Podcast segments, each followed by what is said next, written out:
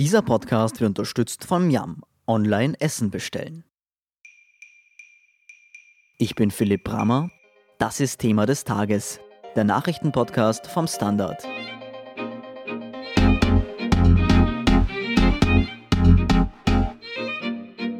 Bei der Bekämpfung der Corona-Krise sind vor allem Nationalstaaten am Zug, die jeweils unterschiedliche Strategien verfolgen.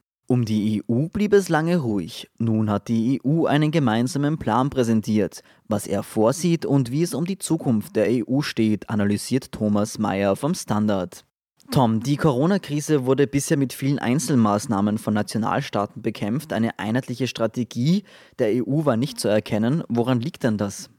Ich glaube, man muss mehrere Phasen dieser Krise unterscheiden. In der ersten Phase war es so, dass die EU im Zusammenhang mit einer Epidemie oder wie sich dann herausgestellt hat, Pandemie einfach keine echte Zuständigkeit hat. Die Sache wurde von den Staaten, aber auch von der Kommission selber zweitens unterschätzt und drittens ganz wichtig in der ersten Phase im ersten Reflex reagieren Regierungen oder Nationalstaaten immer aus eigenem heraus. Sie rufen nicht zuerst nach der EU, sondern in dem Fall, sie sagen, es geht um unsere eigene Bevölkerung, wir müssen die Bevölkerung schützen.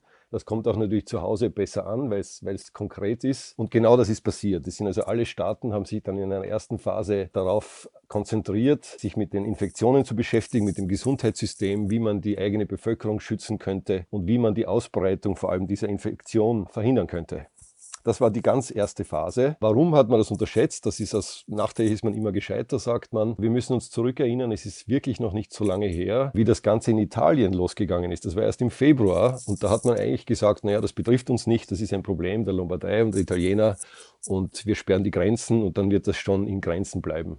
Das ist erst sechs Wochen her. Die Maßnahmen sind vier Wochen her. Also die Dynamik dieser ganzen Geschichte, das wollte ich damit sagen, ist extrem groß. Und deswegen waren natürlich die Vorkehrungen und auch die Abläufe, die da auf der europäischen Ebene sind, nicht darauf eingerichtet, entsprechend schnell, rasch und effizient zu reagieren. Bräuchte die EU mehr Kompetenzen im Gesundheitsbereich, um eine Pandemie zu besiegen, also in Zukunft? Ja, ganz eindeutig. Das Problem ist nur, dass uns das zur Bewältigung dieser Krise jetzt eigentlich nicht hilft, weil um gemeinschaftliche Kompetenzen zu schaffen, muss man den, die EU-Verträge ändern. Das bedeutet, man muss das zuerst mal aushandeln, wer ist wofür zuständig. Das ist ja im Moment so, dass für Gesundheit praktisch nur die Nationalstaaten zuständig sind und dort, wie man an Österreich und Deutschland sieht, vor allem die Bundesländer. Das heißt, es ist grundsätzlich gar nicht so einfach, hier die Kompetenzverschiebung Richtung Brüssel oder Straßburg vorzunehmen. Und selbst wenn man das macht, dann dauert das ja mindestens ein Jahr, bis ein Vertrag geändert worden wäre. Das heißt, aktuell zur Bewältigung der Krise hilft uns der Vertrag und die Kompetenzverteilung nicht. Das heißt automatisch, man ist auf freiwillige Kooperation angewiesen. Die Kommission macht Vorschläge zur Kooperation und muss darauf hoffen, dass die einzelnen Staaten da möglichst mitspielen, was, wie man, wie wir ja täglich sehen, nicht ganz so einfach ist.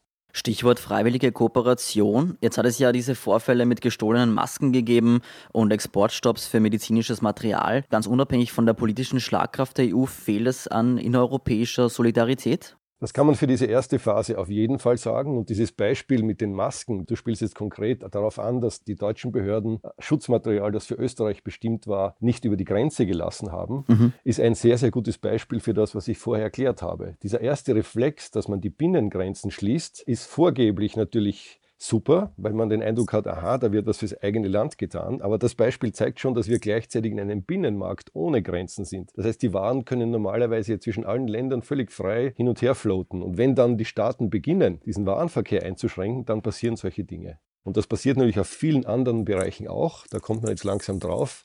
Stichwort österreichische Zuliefererindustrie für die Autoindustrie. Wenn das langfristig nicht behoben wird, dann wird der wirtschaftliche Schaden auch extrem groß sein und nicht nur der gesundheitliche. Und so muss man das jetzt dann Punkt für Punkt abarbeiten, wo sich dann, glaube ich, aus Erfahrung auch herausstellen wird, dass man ohne Solidarität und ohne Zusammenarbeit im gemeinsamen Europa nicht weiterkommt. Die, die nationalstaatlichen Lösungen sind sehr begrenzt und vor allem, wenn es dann um gemeinsame Probleme geht, die alle betreffen, da stößt man dann sehr, sehr schnell an die Grenzen der eigenen Regierung Regierungen oder der Nationalstaaten.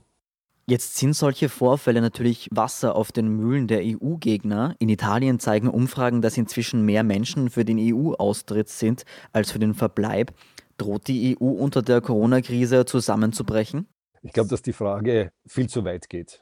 Grundsätzlich muss man sagen, wir sind in einer der größten Krisen der letzten 100 Jahre. Kein Mensch kann in die Zukunft schauen. Wir wissen nicht, was in einem Jahr sein wird, ob es in Europa wieder Kriege geben wird oder nicht. Aber ich würde das jetzt im ersten Anlauf mal nicht so pessimistisch sehen. Es gibt einen großen Unterschied. Die letzte große Krise, die wir hatten, war im Jahr 2008, 9, 10 und in den Folgejahren. Und das war die Finanz- und Wirtschaftskrise, von der zunächst mal, wir erinnern uns, vor allem Griechenland sehr stark betroffen war. Auch damals war es so, dass die anderen Staaten gesagt haben, naja, das ist ein griechisches Problem, davon sind wir ja zunächst einmal nicht betroffen. Man hat das asymmetrische Krise genannt. Es waren nur einige Staaten, Spanien, Irland und so weiter. Zypern waren damals auch betroffen. Und vor allem die Nordstaaten, die hatten nicht so ein großes Problem, Deutschland, Niederlande. Die haben, sich, die haben das ein bisschen verschlafen, so würde ich das nennen. Und der Unterschied zu heute ist, dass wir von einer systemischen Krise sprechen. Sprich, nicht nur einzelne Länder, sondern alle Länder, die ja miteinander verwoben sind, sind betroffen. Und bei Italien lässt sich das jetzt im Moment sehr gut zeigen. Wenn die Italiener jetzt plötzlich sagen, wir wollen aus der Europäischen Union austreten, dann steht das eigentlich im totalen Widerspruch zu dem, was der italienische Premierminister im Moment sagt, nämlich er ruft laut nach Hilfe, nach gemeinsamen, nach diesen berühmten Euro-Bonds oder wie sie jetzt genannt werden, Corona-Bonds, also gemeinsamen Anleihen, Staatsanleihen, äh, wo man die künftigen Schulden vergemeinschaftet. Also das ist ein gewisser Widerspruch, weil eigentlich die italienische Regierung im Moment nach mehr EU ruft. Ich würde aber noch dazu sagen, und das ist bei Italien sehr, sehr wichtig, ja, man darf da nicht den Rechtspopulisten und den EU-Skeptikern auf den Leim gehen. Italien ist ein Spezialfall. Der derzeitige Premierminister Conte ist noch nicht mal zwei Jahre im Amt. Und von wem wurde er ins Amt gewählt? Das war eine Koalition zwischen der Lega Nord und der Matteo Salvini, also eine rechtspopulistische Partei, die gemeinsam mit der Fünf-Sterne-Bewegung, die eine Anti-Euro-Partei ist, also die gegen die Währungsunion ist, eine Regierung gebildet hat. Also die haben, das wird nur alles leider sehr schnell vergessen, eigentlich in den letzten 24 Monaten eine sehr kantige, EU-skeptische Politik formuliert. Salvini hat sagt immer wieder, dass ihn die Regeln der EU eigentlich nicht interessieren und, und ob er dagegen verstößt oder nicht, sei nicht seine Sache. Jetzt in der Krise hat sich das um 180 Grad umgedreht.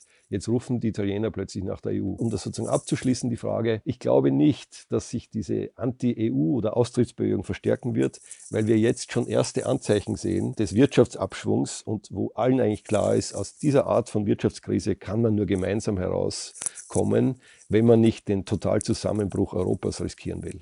Heute hatte die Kommissionspräsidentin Ursula von der Leyen eine gemeinsame Strategie der EU präsentiert. Wie sieht denn diese aus?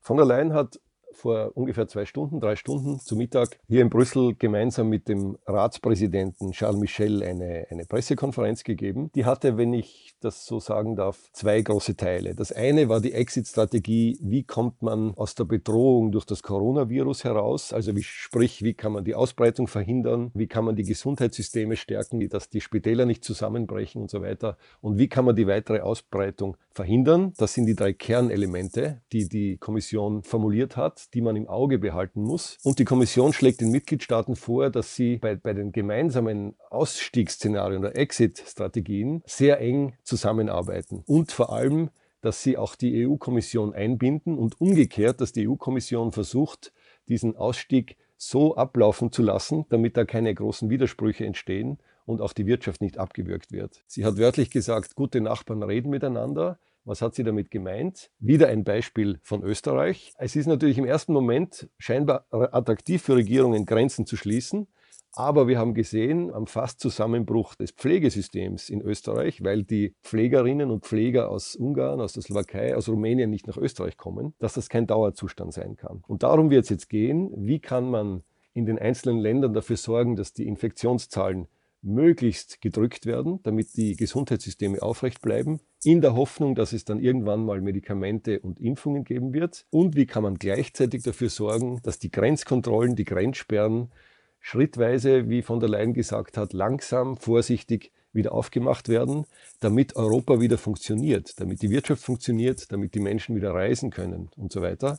Das ist im Großen genommen jetzt die Strategie. Der zweite Teil, da kommen wir vielleicht dann extra noch dazu, sind, ist das EU-Budget, die Wirtschaftshilfen und, und, und wie, wie es auf diesem Gebiet aussieht. Ja, wie sieht es denn auf diesem Gebiet aus? Also für wen gibt es Geld und woher kommt es? Also was nach der ersten Phase, die ich genannt habe, nämlich dieser Fixierung auf die Toten, auf die Hunderttausenden Erkrankten in Europa, was jetzt immer mehr ins Blickfeld gerät, ist natürlich das wirtschaftliche Desaster, das so eine Pandemie anrichtet. Nehmen wir nur die jüngste Prognose des Internationalen Währungs Fonds, der hat gestern prognostiziert, dass in Europa die Wirtschaft um 7,5 Prozent schrumpfen wird. 7,5 Prozent Wertschöpfung, das ist beinahe doppelt so viel wie im Jahr 2008. Es hat der Ratspräsident Michel darauf hingewiesen, dass mit der Wirtschaftsleistung natürlich eng verbunden ist die sozialen Leistungen, der Sozialstaat, die Finanzierung unserer Gesellschaft. Also das hängt eng zusammen und das rückt jetzt, glaube ich, man hat es vergangene Woche schon gesehen bei den Euro-Finanzministern, das rückt jetzt ins Zentrum des Interesses.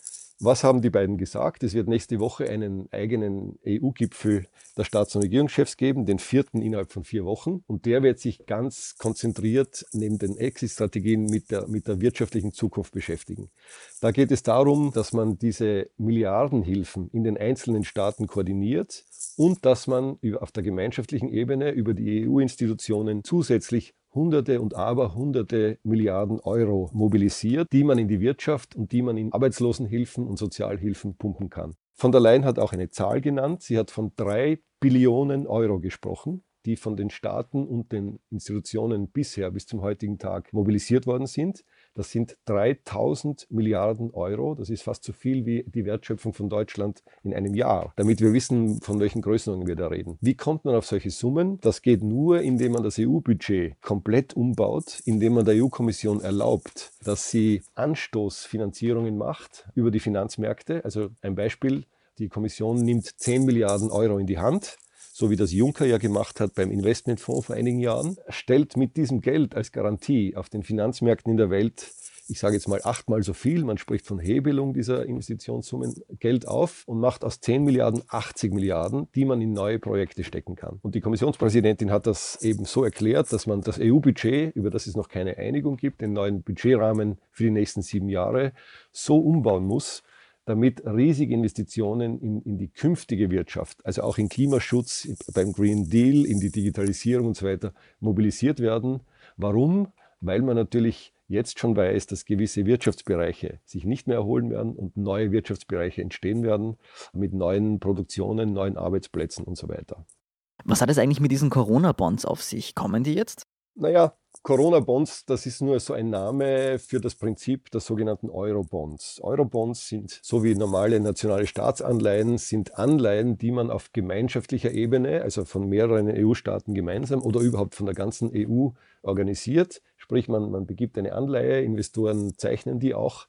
Der Sinn des Ganzen ist, dass man das unterschiedliche Rating von verschiedenen Staaten zusammenfassen kann. Und man kann so Geld zu günstigeren Konditionen aufstellen als einzelne Staaten, denen es nicht so gut geht, Beispiel Griechenland und Italien im Moment, das machen könnten. Das ist der Sinn dieser sogenannten Eurobonds. Da gibt es viele Widersprüche. Die Südländer sind natürlich dafür.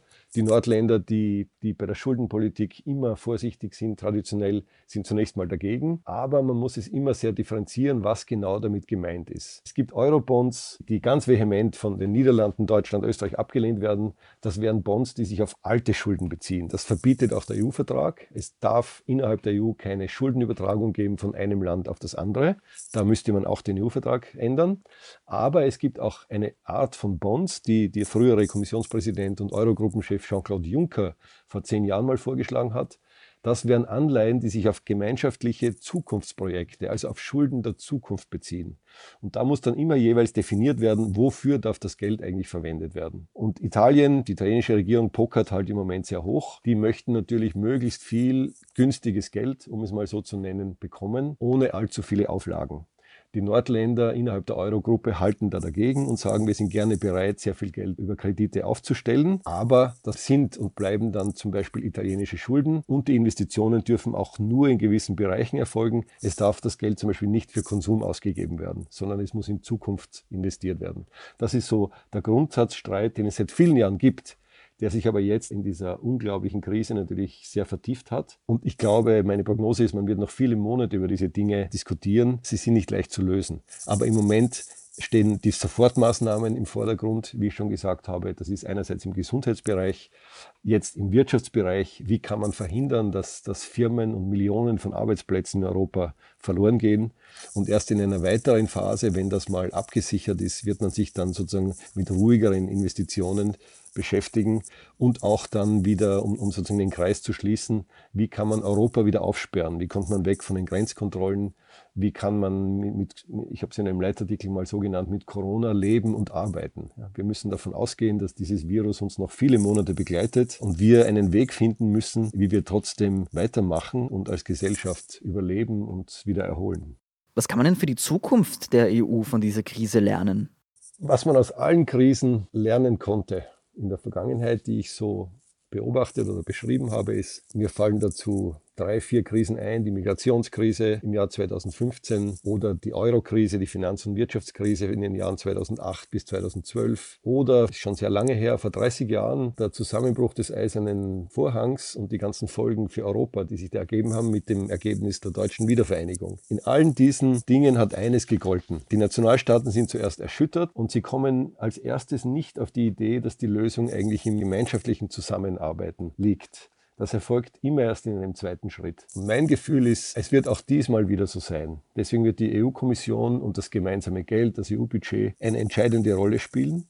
Es wird jetzt sehr wichtig sein, dass es tatsächlich sehr großzügige und, und weitreichende Angebote und Vorschläge gibt, wie man da solidarisch gemeinsam wieder auf die Beine kommt. Und es gibt auch erste Anzeichen dafür, dass das passiert. Also ich erinnere nur daran, dass die Kommission schon jetzt gesagt hat, die ganzen Regeln für Stabilitäts- und Budgetregeln, äh, die gelten nicht mehr so wie bisher. Ja, das wird alles, was zur Überwindung der Krise dient, wird akzeptiert. Da gibt es keine Sanktionen, keine Strafen dafür, naturgemäß. Zuletzt hat die Wettbewerbskommissarin Wester ja sogar gesagt, es sollen sich die Staaten, wenn es notwendig ist, wieder an Firmen beteiligen, also verstaatlichen. Denken wir an die Austrian Airlines. Ja?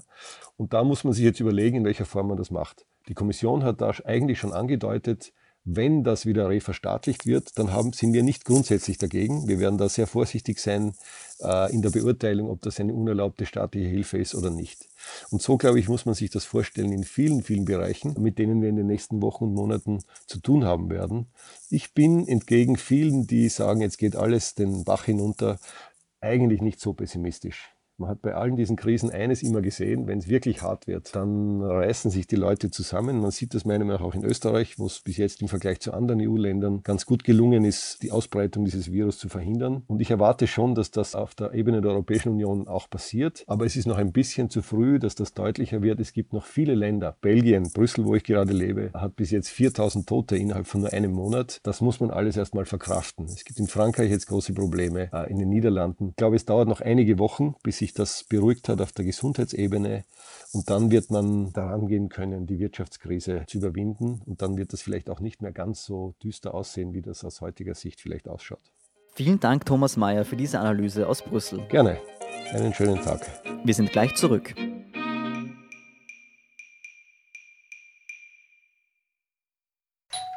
Ah, der Klang, wenn die Leibspeise vom Lieblingsrestaurant ankommt. Und damit ihr auch in Zukunft liefern können, bestelle ich jetzt umso mehr. Jetzt heißt es Hashtag Zusammenhalten. Gemeinsam mit dir stehen wir unseren Restaurants bei. Bestell dein Essen online, lass es dir liefern oder hol's vor Ort ab oder kauf Gutscheine. Hauptsache, du unterstützt dein Lieblingsrestaurant. Eine Aktion von Miam. Weitere Infos unter www.miam.at. Und hier sind noch weitere aktuelle Nachrichten. Erstens, US-Präsident Donald Trump hat die Beitragszahlungen für die Weltgesundheitsorganisation WHO auf Eis gelegt. Er wirft der internationalen Organisation schlechte Handhabung und Vertuschung der Coronavirus-Pandemie vor. Unter den Mitgliedstaaten der WHO sind die USA mit 116 Millionen Dollar pro Jahr die größten Zahler. Zweitens, ab 1. Mai dürfen bestimmte Outdoor-Sportstätten wieder öffnen. Sportminister Werner Kogler nannte etwa Leichtathletikanlagen, Tennisplätze oder Pferdesportanlagen als Beispiel. Freibäder bleiben weiterhin geschlossen. Drittens, der Untersuchungsausschuss zur Ibiza-Affäre soll Anfang Juni beginnen. Vorgesehen sind 42 Befragungstage. Aufgrund der Ansteckungsgefahr soll die Befragung im Plenarsaal in der Hofburg stattfinden. Die aktuellsten Informationen zum weiteren Weltgeschehen liefert Ihnen wie immer der Standard.at. Um keine Folge von Thema des Tages zu verpassen, abonnieren Sie uns auf Apple Podcasts oder Spotify. Unterstützen können Sie uns mit einer 5-Sterne-Bewertung und vor allem, indem Sie für den Standard zahlen. Alle Infos dazu finden Sie auf abo.derstandard.at und dst.at/supporter. Ein großes Dankeschön an dieser Stelle auch von meiner Seite. Ich bin Philipp Brammer, Baba und bis zum nächsten Mal.